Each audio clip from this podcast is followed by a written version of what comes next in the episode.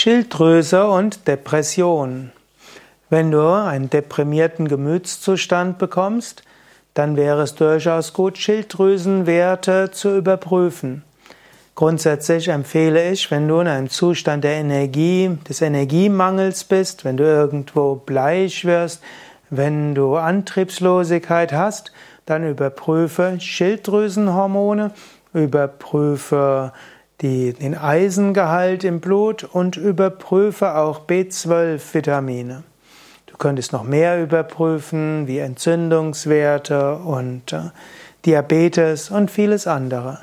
Es ist manchmal nämlich dumm, wenn du als psychisch krank giltst und vielleicht zu Psychiatern, Psychologen gehst und der Grund für deine Depression ist ein Schilddrüsenhormonmangel.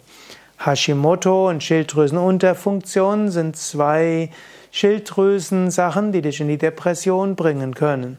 Und die können einfach behoben werden, eben durch Schilddrüsenmedikamente. Oder du könntest natürlich auch probieren, mit viel Schulterstand, Flug, Fisch und so weiter deine Schilddrüsenfunktion zu normalisieren.